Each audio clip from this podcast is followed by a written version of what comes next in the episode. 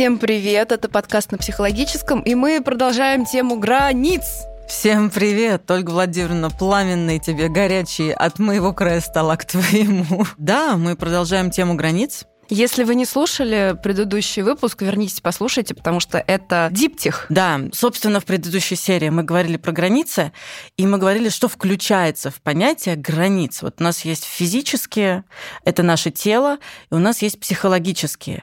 И в психологические границы мы включаем, я сейчас уже в другом порядке это буду говорить, да, это наша психоэмоциональная сфера, это вообще наша эмоциональная сфера, что мы чувствуем, и насколько это позволяем себе чувствовать, и что мы с этим делаем. Сюда же входят наши потребности, да, это тоже наши границы. Мы говорили, что определяет наши границы. Критерии. И критерии, ну или факторы, что определяет наши границы. Это еще наши потребности, и наш контакт с потребностями. А он, кстати, согласно многим исследователям и ученым, и практикам, он нередко связан с нашей эмоциональной сферой. Ну, то есть, чем лучше у нас контакт с нашими эмоциями, ты знаешь, да, вот есть вот адаптивная модель эмоциональная. Короче, в том, что они, эмоции — это маркеры, которые нам вот эту вот систему саморегуляции отражают.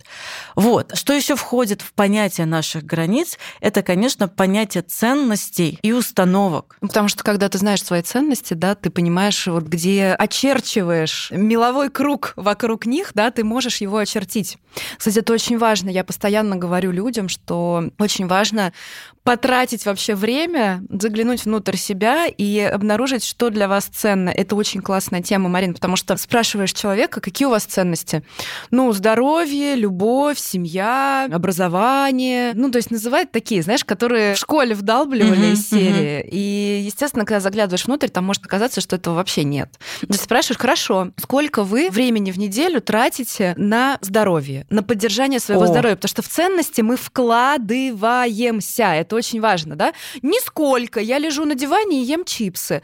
А здоровье для вас точно ценность? А нет, вообще не ценность. Ольга Владимировна, спасибо тебе большое. Ты сейчас такую клевую штуку сказал. Прям реально, вот это очень круто, что ты это словами через рот произнесла. На здоровье. Как раз-таки мы с тобой говорим то, что границы включают в себе наше представление о ценностях. И здесь мы видим, что бывают номинальные ценности, которые там, не знаю, я на отвали говорю про то, что, ну, моя семья, мое богатство. Ну да, как проверить, как проверить, это ценность или не ценность? То, что для нас ценно, мы в это вкладываем, мы в это инвестируем, мы в это включаемся. Если для меня действительно ценно здоровье, в 8 утра я на тренировке, попив водички, и я на тренировке не для того, чтобы там, чтобы сфотографироваться, да, а у меня есть некое представление, зачем мне это нужно, и я это чувствую телом, головой, эмоциями и так далее. Поэтому наша система ценностей, наша система установок — это еще один важный элемент, фактор, критерий, когда мы говорим про тему границ. Как работает с установками? Давай тоже на примере. Например, я обнаруживаю у себя установку, что мне важно быть замужем. К примеру, да, что я угу. готова быть вместе с человеком долго, если мы с ним заключаем брак. Предположим, мне это откуда-то прилетело, ну, допустим, там, не знаю, из семьи. Я это осознаю, но говорю, окей, но мне это подходит, да. да, я это беру, это моя установка. И тогда у меня есть эта граница. И я не буду жить 15 лет с парнем, который не хочет на мне жениться. Правильно?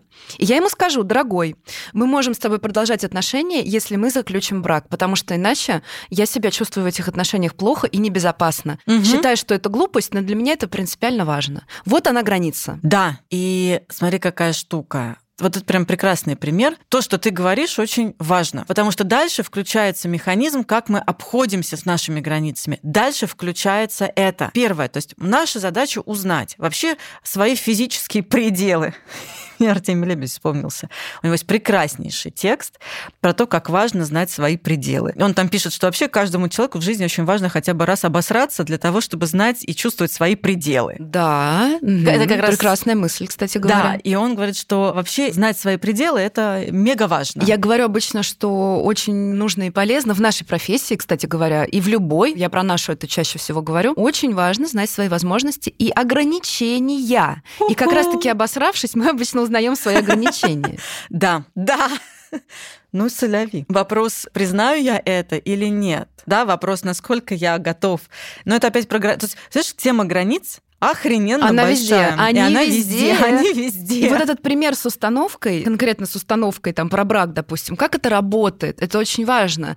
Это про внутренние границы. Понимаешь, если это как бы понимание есть, если этот круг мелом очерчен, Мгм. скорее всего, за него никто не будет даже пытаться зайти. Понимаешь, люди внутренне Да. чувствуют, как с кем можно. Вот, вот. И это и есть твоя граница. И это место, где мы говорим, что мы все, каждый из нас сам за свои границы отвечает. И не надо прибегать и говорить, он мои границы не чувствует, вообще нарушает их, Да. трали А вы сами-то их чувствуете? И опять мы возвращаемся к тому, о чем мы с тобой уже очень много раз говорили в разных выпусках, да, про то, что загляните внутрь себя, включите там свои внутренние элементы, понаблюдайте, что там происходит. Потому что люди в большинстве своем ведут себя по отношению к вам настолько, насколько вы это позволяете. И это не значит, что вы должны кидаться на всех с матюками, ты мои границы. а-а-а». Нет. В этом просто смысла никакого нет. Вообще, вообще ноль, ноль. Потому что можно очень интеллигентно, аккуратно, чувствуя вот этот круг мелом очерченный, да, даже в фильме «Ви» Вот, я его не вспоминаю за- каждый раз, когда говорю про этот круг. она не могла зайти. Он хорошо прочертил свои внутренние границы для себя. Это не потому, что она не могла, Да, конечно. это потому, что он для себя Как работает меловой круг? Понимаешь, ты точно решаешь, что сюда никто не зайдет. И никто не пойдет. Я обожаю вот эту вот историю. Я там, когда лайфхак в работе с группой оффлайн, когда есть люди и есть, допустим, задача, чтобы они не сидели в телефоне, Ага. а, да, и вот эта вот история, типа, пожалуйста, там положите телефоны на стол, который стоит позади Ага. аудитории, да. Я такую штуку использую. Скотчем строительным вот так вот на этом столе сделать прямоугольник, наклеить просто его. И это работает как для кошки, которая не может перепрыгнуть черточку на полу, потому что ей кажется, что это граница. Да. Реально, то есть, говорит, вы складываете свои телефоны вот в этот вот прямоугольник на последнем столе. И все, и они кладут и не могут их, понимаешь, взять больше. Серьезно. Потому так что работает это внутренняя граница. Это меловой круг. Но здесь очень важно, чтобы человек, который говорит, что это надо сделать, ведущий там тренинга или группы, что он был уверен в том, что это должно быть так. Мы с тобой, помнишь, когда мы с тобой... Я вспомнила про границы. Мы с тобой тоже в одном из подкастов, двух, что ли, очертили свой меловой круг, когда мы сказали, а кто там типа не подпишется, не порекомендует, тому понос, и нам писали. А, точно. Ну, нам, ну, нам писали люди, что у них был понос как раз в этот день. Вот что нам писали. Ну, потому что надо было сделать как правильно, а как неправильно не надо делать. Ну да, да, кто не поделился, да. Вот, это прям важнейшая такая азбука, потому что сначала, когда ребенок приходит в эту жизнь, у него нет границ, он их очерчивает. Да, он в слиянии с мамулей. С мамулей. Там нет ничего, там бесконечность. Эти границы формируются, он их очерчивает, да, через первое, да. Через внешнее. И смотри, два года, анальная стадия, это как раз-таки вот эта первая манипуляция с границами. Да, там есть анальный тип, звучит зловеще, но это так. Ну, что поделаешь. Что поделаешь? Психоанализ вообще звучит зловеще. Это правда, я думаю, Даже что местами, неспроста. я бы сказала, злоебуче. За это мы его и любим. За И не только за это. Да. Вот, это просто такое первое, да, когда ребенок сначала учится там контролировать импульсы своего тела на самом примитивном уровне. Это тоже про границы. То есть вот она первая пошла история про, про тело, про границы. Дальше, что мне полезно, что мне не полезно, да, базовые настройки. Вот оно, да, про потребности какие у меня есть потребности и как мне их дифференцировать, чтобы. Дальше, что для меня ценно, что для меня не ценно, какие у меня установки. Это все по нарастающей.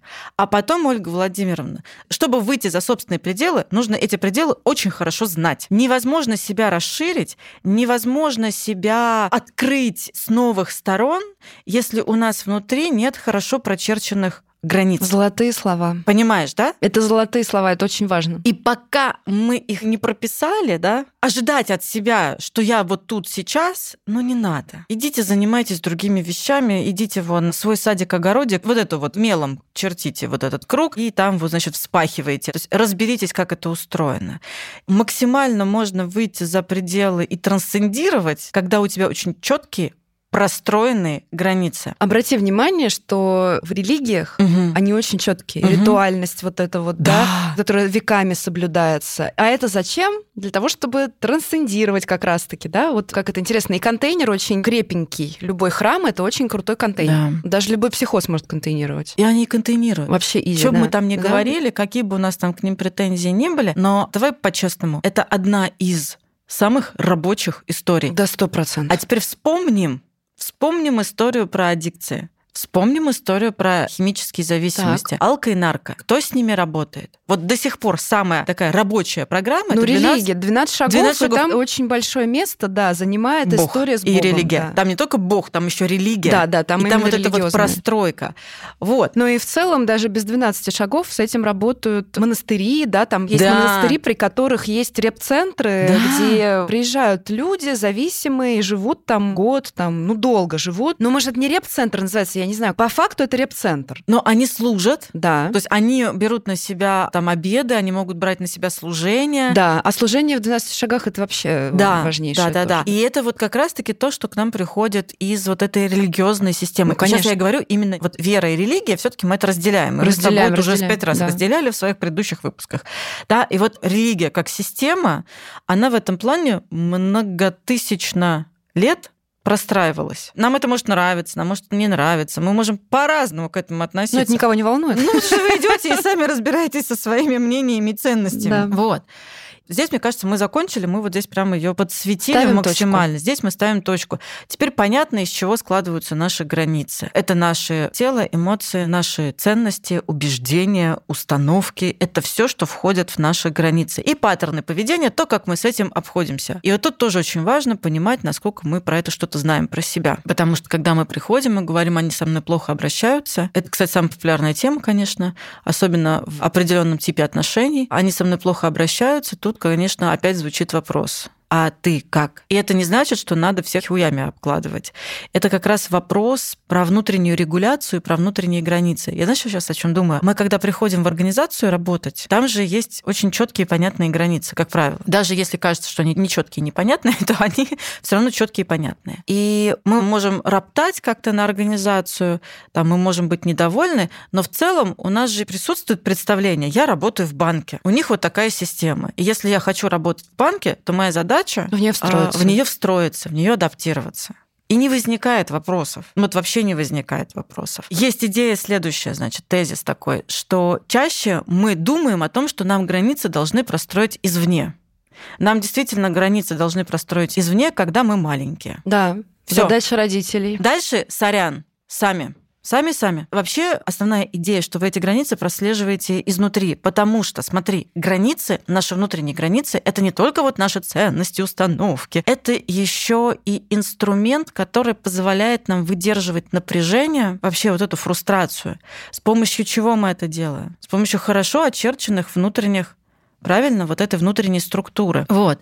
И считается, что два есть больших критерия сепарации. Мне кажется, я об этом говорила. То есть сепарация или не сепарация, ну, условно говоря, как переживает человек напряжение, причем напряжение конфликта и напряжение разлуки. И вот здесь как раз-таки все наши границы проявляются очень и очень ярко. Вот, это вот по теоретической такой части.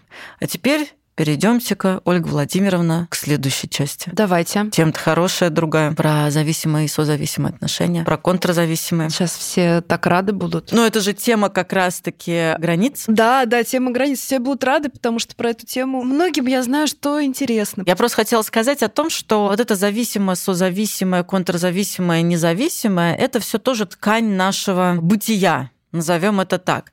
Потому что мы до конца не можем быть независимы ни от чего. Да, да, да, это невозможно. Ну, Кстати, ну, ребят, очень ну, правда. здорово на семинаре по диагностике пограничных расстройств, который Марина Петровна организовала совместно с клиникой Реаль, Реаль, Реаль и Андрей Аркадьевич порталом Тета, которым Марина заправляет. Да? да. Короче, был прекрасный семинар. Андрей Аркадьевич Шмилович да, нам Андрей рассказывал. Аркадьевич Шмиловича про диагностику пограничных расстройств. И он там перечислял перечислял зависимости. И там вообще все, все, что вы делаете, все там. Но это правда, все на чем-то торчат, как бы это ни звучало. Понятно, что сильнее всего адаптацию снижают действительно химические зависимости, игромания, но духовные поиски. Это тоже часто приобретают форму зависимости. Все зависимы сейчас от онлайна, от телефона, да. Шопинг. У нас есть маркетплейсы, которые просто нажал кнопку, и через два часа тебе что-то привезли, да, в Москве вообще этим все очень пользуются много. Что еще там? От йоги, от спорта. Да, спорт, ЗОЖ. И, кстати, даже если про РПП говорить, то вот это вот супер правильное питание с подсчетом белков, жиров и углеводов, которые, безусловно, очень полезны, угу. но это тоже ограничительное пищевое поведение. Да, даже Юнг об этом писал. Помнишь, что я всегда напрягаюсь, когда встречаю таких ребят, мне кажется, что что-то там есть. И сейчас мы знаем, что там есть. Это, конечно, и трудоголизм. Да, да это, это и спорт. Аддикция к трате денег просто, когда у вас появляются деньги, и надо срочно, значит, от них избавиться. Есть коммуникативная аддикция, когда нужно постоянно, постоянно быть с кем-то, да, постоянно кем общаться. Религиозные аддикции. Даже, даже он упоминал зависимость от веселого автовождения, такое адреналиновое, когда нужно в шашечки играть в современном качестве. Да, кстати. То есть все, что угодно на самом деле, да, все, что угодно. Все на чем-то подтарчивают, как бы это не пугающе звучало. Да, да, да. И поэтому, поэтому не надо вот сейчас там кидаться. Вот потому что тема созависимости, зависимости, она, конечно, ну такая сильно раскочегаренная. С одной стороны, я понимаю, когда такое количество химической зависимости и там игровой зависимости, прям такой патологической. То есть первый тезис. Мы все от чего-то зависим. Мы зависим от воды, мы зависим реально от еды. От сна. От сна. Это есть норма. От туалета. От туалета, если вы попробуйте, не пописайте. Посмотрю я на вас. То есть это вполне себе нормативная история. Есть патологическая история. Кажется, что вот это само рождение человеком, существование в текущей реальности, оно просто как это, настройка по умолчанию, да. да? Оно вот автоматически предполагает, что мы не независимые. Даже не надо рассказывать про какую-то независимость. Да, да, это вам дети будут рассказывать 5-6 лет о том, что я независимая личность. Но потом они догадываются со временем, что нет. Вот. А видишь, это опыт сразу, да? У меня там независимая личность мать, дома. Мать на опыте. мать на опыте. Вот. И, соответственно, мы также зависим от друг друга. Да, все от всех. Но я так вообще, да, считаю, что в сансаре это неизбежно. Да. У нас нет... Э, ну как, как, можно, как можно этого не понимать? Нет, ну и реально есть биосфера. Это очень хороший пример. А мы все как бы вот... Мы состоим из воды в основном, напомню, да? А в биосфере есть такая штука, что никакая капелька воды никуда не исчезает. Когда идет дождь, кажется, что вот она с неба упала и, да, и пропала, и испарилась. Но она же испаряет. Ну как бы есть круговорот, да, вся вода остается, вот она не исчезает, да, она превращается в пар, потом она опять превращается в дождь, ну, то есть, да, потом она выпадает росой. Вот эта биосфера, это хорошая метафора, хороший пример человеческого существования. И в целом, ну, у нас все вот так вот. Ну, то есть человек, даже когда умирает, он же не исчезает, остается тело, остаются воспоминания, много чего остается. Ты знаешь, как я люблю твои метафоры, твои параллели. Да, и мы друг от друга тоже очень-очень зависимы. Да. Вопрос Вопрос всегда в другом. Насколько для нас это разрушающе? И вот эта мера разрушающего или нет, она будет во многом зависеть, насколько внутренняя структура или внутренние границы, границы внутри нас, они хорошо простроены. Мы уже пять раз перечислили вот эти элементы, факторы, критерии, из чего это состоит, на что стоит обратить внимание. Включая поведенческий аспект. Что я буквально делаю со своими установками, где я испытываю трудности. Потому что что есть созависимые отношения? Да мы все, блин, созависимые тут, понимаешь? Абсолютно. И одновременно еще и контрзависимые. Мы все время балансируем между двух огней. Прям постоянно. Вопрос только один. Насколько я эту меру чувствую? Когда меня бьют, простите меня, пожалуйста, я остаюсь в отношениях. Знаешь, как это? Мы же часто говорим, это органика или педагогическая запущенность. Вот это органика или педагогическая запущенность. То есть, если я не вижу какие-то вещи, если я не понимаю, не чувствую их, и меня бьют, и я там остаюсь, то вопрос. Это органика или... И важно отметить, что это может звучать как парадокс, но кажется, что жизнь вообще парадоксальна. Хотя мы и признаем зависимость всего от всего, мы стремимся к автономности к автономии. В то же самое время мы должны к ней стремиться. Вот такой да. вот парадокс, да, мы должны к ней стремиться, к самостоятельности. Мы это сказали не для того, чтобы вы такие, ну ладно, раз все зависят от всего, тогда... Пойду как бы, да, разложу. Пойду разложу. Нет, в том-то и вопрос, да, что понимая это, мы стремимся к автономии. Я не помню, в психотерапии характера, по-моему, это написано у Джонсона, когда он... Великое произведение. Это правда. Правда. Прям вот я, во-первых, кайфую от него, а во-вторых, я правда искренне считаю, что это прям великое произведение, что он там вобрал много. И один из его тезис, а, он звучит следующим образом. У человека есть одновременно две потребности. Потребность в индивидуации, ну это автономия, по сути, и потребность в зависимости, привязанность. То есть быть с другим. Да-да. И да. мы все время балансируем вот здесь. Мы все время балансируем вот между ними. Как Андрей Владимирович Рассохин на одной из своих лекций говорила, я его цитировала неоднократно, что в отношениях мы всегда балансируем между холодом и пламенем, страх и страсть. Угу. Одно помогает нам сохранять вот эту автономность, а другое помогает нам приближаться и быть в союзе, в отношениях с другим человеком. Так вот, когда мы имеем дело с созависимостью или с контрзависимостью, баланс вот этих двух элементов, он очень сильно нарушен. И то, и другое — это про хрупкость границ. Это про хрупкость границ и про вообще хрупкую внутреннюю организацию.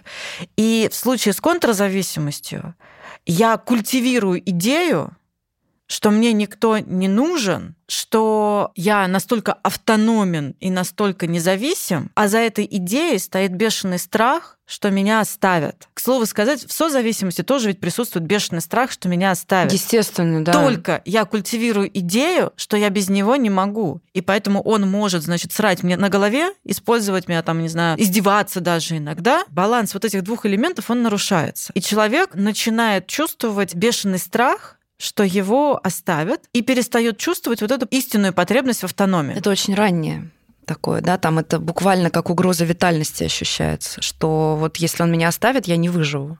Он или она. Страх аннигиляции, помнишь? Да, страх аннигиляции. Как это? Наш любимый страх аннигиляции. Да, это может быть, во-первых, очень раннее. Созависимость это очень раннее, потому что созависимость это слияние, да, а слияние это как раз-таки самый ранний детский период слияния с матерью. Угу. Угу. Созависимость всегда отсылает к... Я думаю, что это, во-первых, оральная стадия. Ну, вообще, наверное, оральная, да? И я думаю, что это еще и, возможно, кусочек анальной стадии. Я что-то анальной не знаю. Мне кажется, анальная уже предполагает как раз-таки более автономное существование, когда ты уже понимаешь, что ты создатель сам. Да, но с другой стороны, я вот о чем думаю, что если у нас на более ранней стадии есть некий крен, да, есть какой-то дисбаланс происходит, то и следующая стадия, она уже не проходится в чистом виде. Ну да. Ну потому что ага, там конечно, нет структуры. Конечно. То есть там нет аппарата, как-то нет этих Опереться лыж, не на что, да. да, на которых мы на можем ехать. ехать. Угу. А теперь смотри, сама по себе эта история достаточно ранняя может быть, да, а то, что должно укрепить нас, это как раз-таки более позднее. Это уже как раз периоды границ, когда у нас формируются эти границы, это период сепарации, индивидуации. И там этих границ тоже не формируются. Ну, потому что не на что нанизывать. Не на, не на чем. Да, и мы имеем то, что мы имеем. Есть вот эта прекрасная книжка, которую я часто рекомендую, очень много кому рекомендую. Женщина, которая любит очень сильно Mm. или слишком сильно. Норвуд написала. Она, знаешь, такая вроде попсовая, звучит так как-то странноватенько, но пишет она очень хорошие и важные вещи. Она, собственно, занималась женщинами, которые были в созависимых отношениях, и которых там колотили, было много насилия, грубого жестокого обращения. Она исследовала, что с чем может быть связано. Естественно, там целый набор и целый букет всего, включая и травматический опыт. Но ее больше всего интересовало, почему эти самые дамы возвращаются в них. Ну, то есть почему им нормальные good enough отношения для них скучные? И они возвращаются в такие же, либо в похожие, да, где вот эта вот стимуляция, которую они получают, она достаточно интенсивная, да, и что как будто бы у них вот есть какое-то место очень чувствительное, а вот там, где надо быть чувствительным, они наоборот нечувствительны. И туда нужна сильная стимуляция, чтобы они что-то почувствовали. Вот, поэтому тоже вот это по поводу созависимых и контрзависимых. А еще, знаешь, что хотел сказать? Мне кажется, вот тоже важно об этом проговорить. У очень многих сейчас большая путаница. Потому что когда мы говорим про границы, очень часто звучит пограничная, пограничные, пограничность. Это прямо одна из таких тем, которая звучит, что ну да. А, ну понятно, это значит, что у него пограничное расстройство личности. Ну, в лучшем случае. А, ну нет. В смысле нет. Ну, подождите, подождите. Да, то есть это тоже не надо путать. Есть психологические границы и их, например, нарушение. Я имею в виду внутреннее нарушение, такой дисбаланс внутренний в области психологических границ. А есть все, что связано в психологии с пограничными расстройствами, с пограничным уровнем организации. Они, безусловно, внутренние границы и расстройства пограничного спектра. Естественно, они имеют отношение да, к пограничным расстройствам и вообще к пограничной организации, но это не единственное, к чему они имеют отношение. Это да, это вообще не единственное, к чему они могут иметь отношение. Более того, наши границы могут быть достаточно подвижны, и иногда у нас могут происходить сбивки. Когда у нас, знаешь, ну как это, межсезонье меняется кризис среднего возраста, и наши границы могут измениться. Да, да, хорошая тема очень, да точно. Ну, потому что мы уже говорили, да, что хорошие границы, они гибкие, здоровые границы гибкие, не ригидные. И это предполагает, что они могут в какой-то момент претерпеть изменения. Раньше для меня это было неприемлемо, а теперь нормально. Да. А это раньше мне было нормально, а теперь это больше неприемлемо. Да, мы начнем вообще с кризиса. В кризисе есть такое понятие, как смещение нормальности. Тоже мы с тобой про это говорили, угу. про некую реакцию в сложившихся обстоятельствах, которая в другой жизни как бы до этого да, была неприемлема приемлемо неадекватно, а здесь она, наоборот, очень даже приемлемо и адекватно. В какие периоды, вот если мы даем такой некий обзор, как ты знаешь, какие периоды у нас это прям периоды активного смещения или трансформации границ? Три года. О, Мы же идем сначала семь лет. О, да. Подростковый возраст. Очень. Ранняя взрослость. На самом деле, да. Наверное, да. И потом тектонические смещения в кризис среднего возраста. Но я бы так бы обрисовала. Такие тектонические смещения. Это я просто говорю.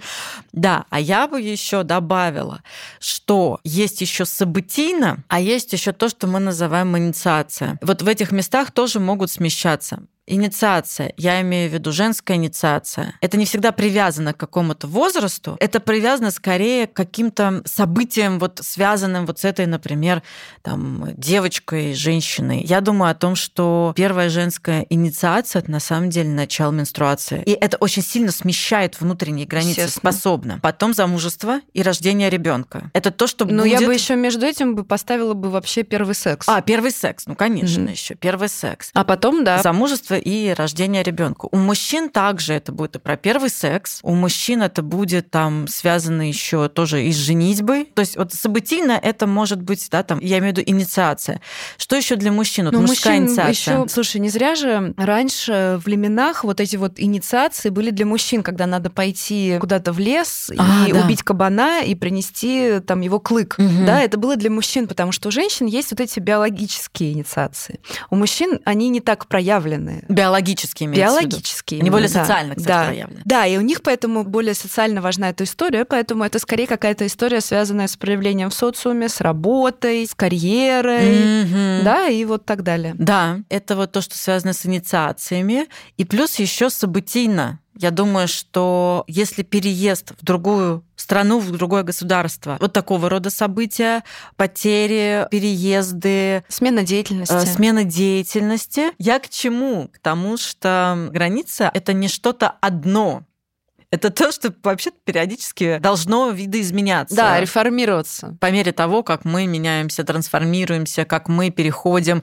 с одного этапа на другой. Вообще кризис — это такое время внутренних реформ. У вас во время каждого кризиса появляется внутренний Столыпин. Да.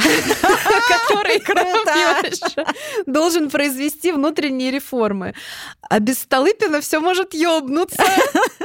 Также нужно его в себе находить. Круто, у нас есть внутренний доебщик, который должен следить за тем, что происходит, и возвращать это. Нужен, значит, внутренний Столыпин, который ответственный, как это, главное по тарелочкам, который отвечает за внутренние реформы. Но это именно так. Потому что кризис это как раз-таки одно из самых сложных времен для личностных границ. Это вызов для границ всегда. Мы попадаем в такое очень лиминальное пространство, в лиминальное состояние, где этих границ нет. Их просто там нет, и мы тоже нет. И все, что у нас есть, оно начинает вылезать. В этот момент мы имеем уникальную возможность для себя пересмотреть и вообще-то произвести реформы Потому что это самая благодатная почва. Это время, оно самое благодатное для вот таких изменений, и в том числе в границах. Вот.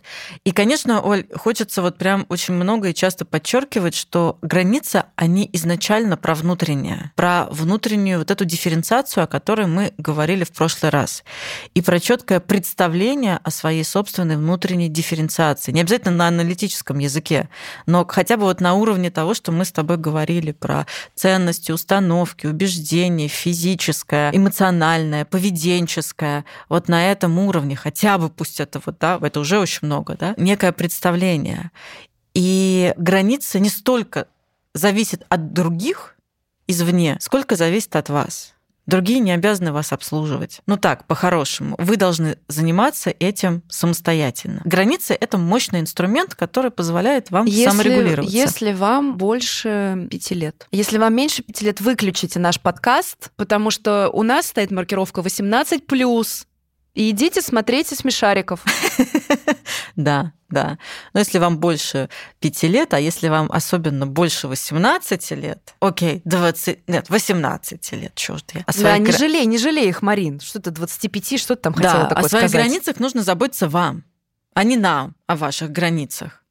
Да, потому что когда прилетает, ты нарушаешь мои границы, ну, пардон, ма, а где ты был, если у тебя твои границы нарушаются? Вот. Ты хотела про ассертивность еще сказать. Давай. О, спасибо большое. Как мы развиваем, собственно, вот эти вот свои, прости господи, границы, о которых сейчас так многие говорят. В психологии есть понятие ассертивного поведения. Вы знаете, Ольга Владимировна, что это такое? Да. Конечно кто бы сомневался. Давайте расскажем нашим телезрителям о определение. Это, кстати, популярное сейчас понятие, Очень. да, вот э, есть книги. Да, и они, кстати, не лишены. Не, не лишены. Вообще не лишены. Изначально ведь ассертивность — это один из методов поведенческой терапии был именно поведенческой терапии, который предполагал, что мы обучаем других людей, а поведенческая она обучающая прежде всего, мы обучаем других людей реагировать другой эмоции или какой-то другой реакции, отличной от страха и тревоги. То есть изначально, вот в самом-самом начале это было скорее про это. Сейчас...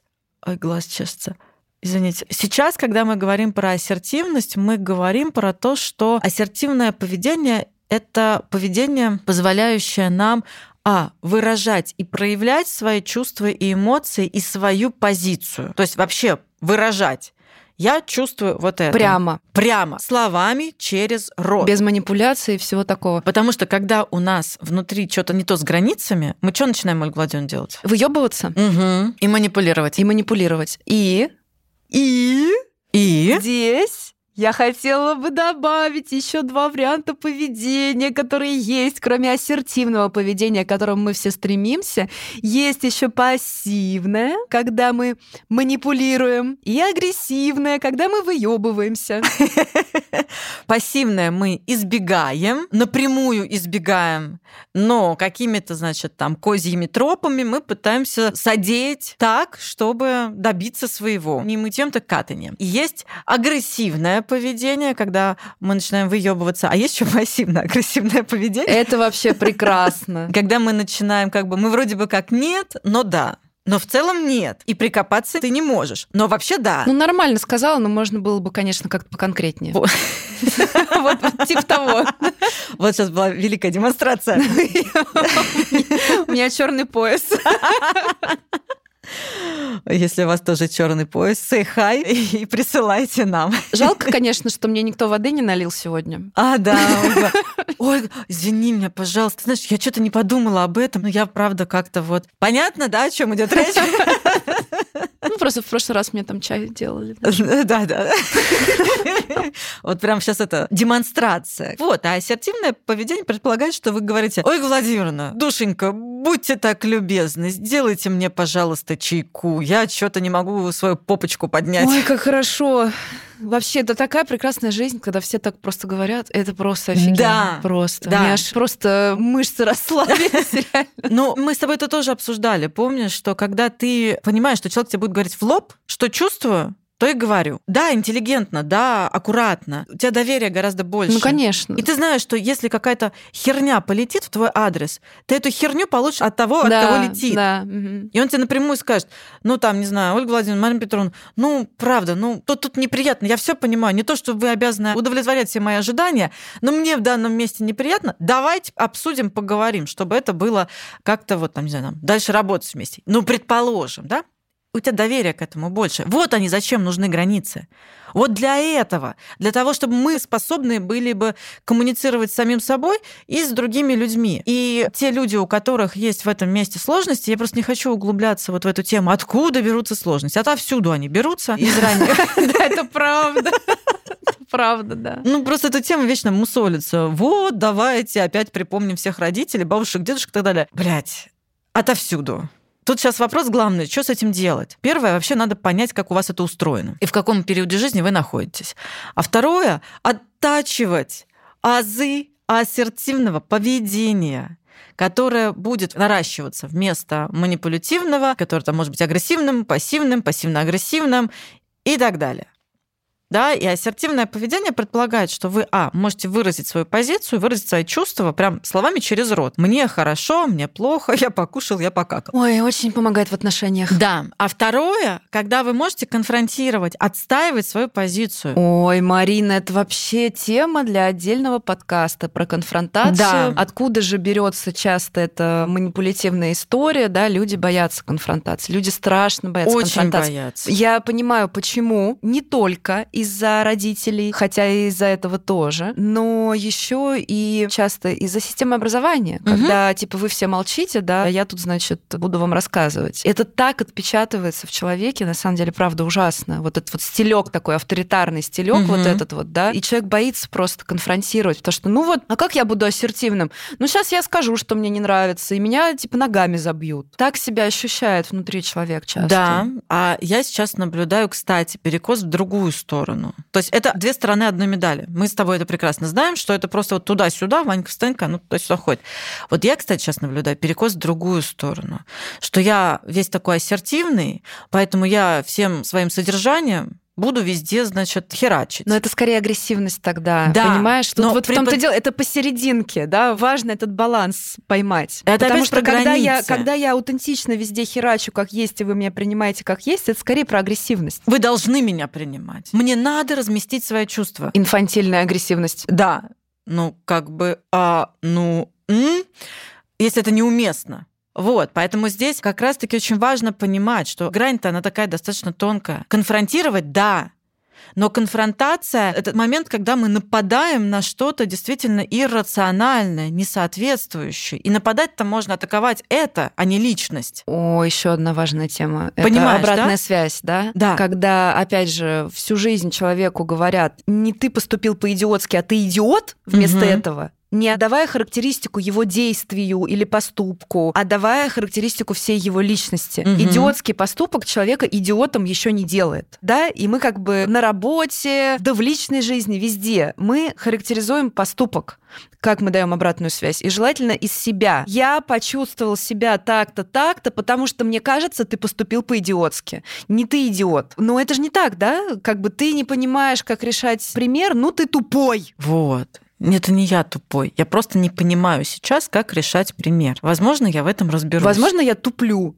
Возможно, но я, я не тупой. Да, я могу тупить в настоящий момент. Причину этого может быть много, но я не тупой, я не идиот. Это тоже про границы, да? Это вот как раз-таки про уже межличностные границы. Но ребенок не может прочертить эту границу, Нет. и поэтому он это запоминает и всю жизнь с этим действует. Поэтому нам надо сейчас читать книжки про ассертивность. Ну, спасибо, что они есть. Их много, спасибо, что они есть. У нас есть прекрасные специалисты, есть прям тренинги ассертивности, которые помогают нам вот эту внутреннюю границу нащупать или внутренние границы нащупать и отстаивать то, что действительно для нас важно и нужно, и опять-таки же отстаивать экологичную. Согласись, что когда ты стоишь на рельсах и на тебя несется поезд, ты не будешь ему объяснять, ой, извините, уважаемый поезд, я вот тут как бы, понимаете, ну не, вы могли бы остановиться? Нет.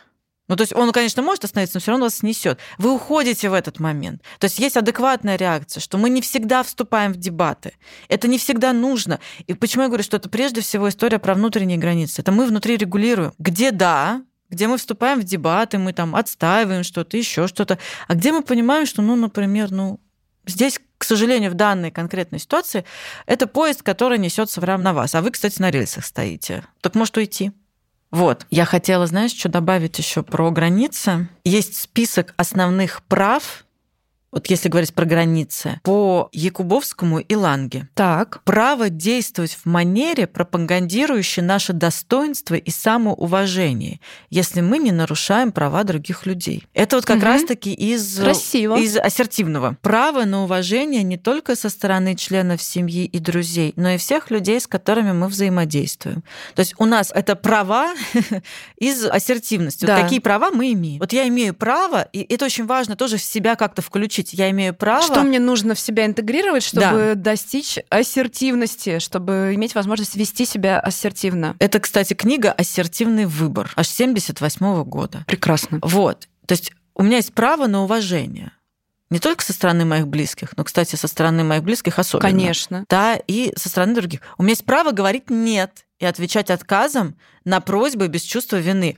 Вот это, кстати, один из самых мощных маркеров по поводу границ. Я даже могу чувствовать себя как-то, ну, неловко или переживать, что да, я отказываю человеку. Кстати. Это как раз нормально. окей но я говорю нет, я умею это делать. Я это называю еще, я говорю, что хорошая всегда стратегия выбирать себя. Да. Если вы понимаете, что, ну правда, вы бы хотели помочь, но вы сейчас не можете, вы от себя сильно много откусите. Если это сделаете, надо сказать нет, выбрать угу. себя. Я вспомнила, как я недавно. Я вспомнила свою жизнь, Марина.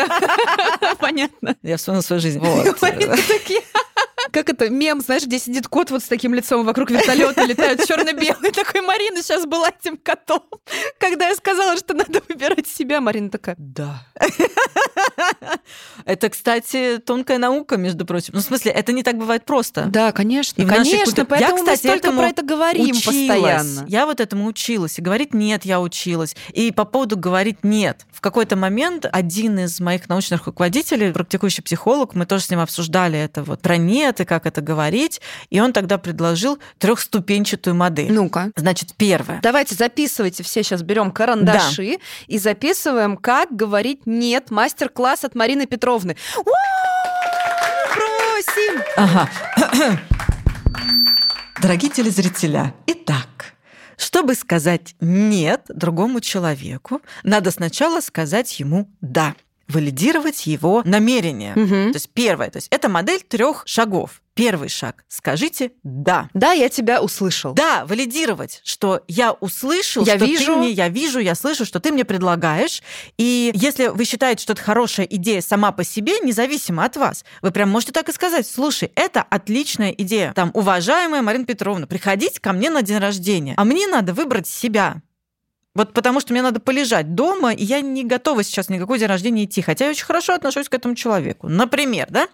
Я говорю, да, спасибо, мне правда очень приятно и очень ценно, что вы пригласили там, или ты пригласил меня на день рождения. Первый шаг. Это первый Записали. шаг. Да. Второй шаг. Собственно, отказ. Когда я говорю, к сожалению, мне правда жаль. Или если мне не жаль, то я не говорю, что мне правда жаль. Говорю как-то иначе. Я не смогу прийти к тебе на день рождения. Второй шаг, он так, самый зафиксировали. Трудный. И здесь не надо объяснять. Вот если вы не готовы оправдываться или объяснять, у вас есть право не оправдываться. Почему? Да? Извини, мне надо полежать, трали-вали. Не извини, но я не смогу. Да, мне Этого жаль, достаточно, я не смогу. Этого деле. достаточно. достаточно. Не да. нужно оправдываться. Вы имеете право полежать, вы имеете право выбирать себя, как говорит Ольга Владимировна. Мне очень нравится эта метафора. Выбрать себя. И третий шаг – это предложить альтернативу, буквально или символически. Знаешь, давай мы в другой раз договоримся. Сходим в кафе с тобой Сходим вместе. в кафе, я тебя с удовольствием поздравлю. Супер.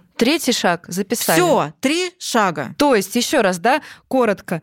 Первое, подтвердить намерение человека, подкрепить его, если оно окей для вас. Потому что если он предлагает вам ограбить банк, то, наверное, надо сказать, слушай, чувак, ты ебанутый, какой банк, да, попустись. Это неплохо, да, для социальной регуляции, да. правда, так да. ответить? Это как раз будет хорошая конфронтация. Конфронтация. Ты насколько осознаешь, что ты делаешь сам и что ты предлагаешь мне. Да. Кстати говоря, я думаю, что если первым шагом ты не валидируешь, а тебе предлагают ограбить банк, банк. Ты говоришь, ты что, ебанутый, что ли? Не надо грабить никакой банк. Вторым шагом будет то же самое. Я в этом участвовать не буду. Мгм. И третий шаг. Давай вместо этого пойдем поедим мороженого. И ты Отлично. попустишься. Отлично. Отлично.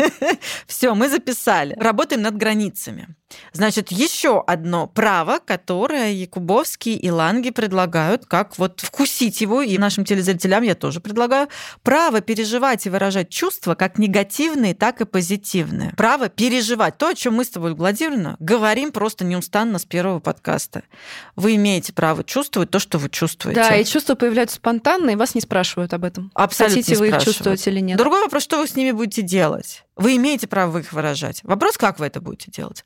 Вот, еще мне сейчас очень нравится это право. Право не торопиться, чтобы успокоиться и подумать о целях и поступках. Блять, да. Мгм. В моей кабинетной жизни и, кстати, в учебной жизни, когда я обучаю, от меня можно услышать эту историю. Пауза. Я всегда говорю, вдох-выдох. Делайте паузу. А в техниках работы с гневом и агрессией есть такое упражнение, оно называется bathroom break. Буквально туалетная пауза. Когда ты в накале страстей какой-то делаешь себе зазубринку заранее, такой, так, мне нужно остановиться, сделать паузу. Останавливаешься, делаешь паузу, там, умываешься водичкой, пьешь водичку, выдыхаешь, как раз у тебя от лимбической системы к лобным долям там чем-то летит. Вот эта вот секунда, там, три проходят для того, чтобы лобная включилась. Дальше ты уже можешь проанализировать. И дальше ты можешь А не проанализировать. отреагировать. Да, поэтому, когда мы и с границами, и не только с темой границ работаем, не забывайте про то, что у каждого из вас есть право на туалетную паузу. Буквально и символически. Еще одно право. Право приспосабливаться, быть гибким и менять свое мнение, учитывая тот факт, что все мы постоянно получаем новую информацию и принимая во внимание то, что для принятия ответственных действий необходимо анализировать меняющуюся информацию. 78 год, прости господи, а свежо, как вот как будто вчера, понимаешь, Аминь. написали. Аминь. Право просить что угодно, чего бы нам не хотелось без смущения. Право делать меньше, чем мы могли бы, не с целью избежать ответственности, а для распределения усилий между многими жизненными задачами, встающими перед каждым человеком. Вот это, значит, пункт восьмой, мне нужно до сих пор учиться ему еще. Ну, слава богу, что есть чему учиться. О, есть всегда чему учиться. Да, право запрашивать информацию, не чувствуя при этом унижения или неуважения, учитывая сложность мира и нашу неспособность иметь знания обо всех сферах жизни. Короче, право что-то не знать. И право совершать ошибки и не унывать из-за этого, так как все люди ошибаются, ошибки могут принести новые знания и улучшения. И право иметь хорошую самооценку как основное право человека, а не как признак эгоизма. Прекрасно. На этих прекрасных словах, которые, я надеюсь, вы записали. Мы откланиваемся. Идите переваривайте тему границ. У вас аж целых два выпуска. И по критериям, и по техникам, и по механизмам. Ой, есть вообще о чем подумать. Пишите нам по этому поводу нежные письма и комментарии на таких площадках, как YouTube и ВКонтакте, а также на Apple подкастах. Там тоже можно писать комментарии. Мы все читаем, все видим и радуемся. Репостите, лайкайте, пишите, стучите. Если что, про границы мы вам вернем. Не бойтесь нарушать наши границы, потому что мы потому вам что, вернем. Потому что вряд ли это получится. Да, мы вам это вернем. С вами были психологи аналитические Ольга Владимировна Макарова и Марина Петровна Пономарева. И да пребудет с вами внутренняя, достаточно гибкая и устойчивая дифференциация. Помните про меловой круг. Пересматривайте Вия. До свидания. Всего хорошего.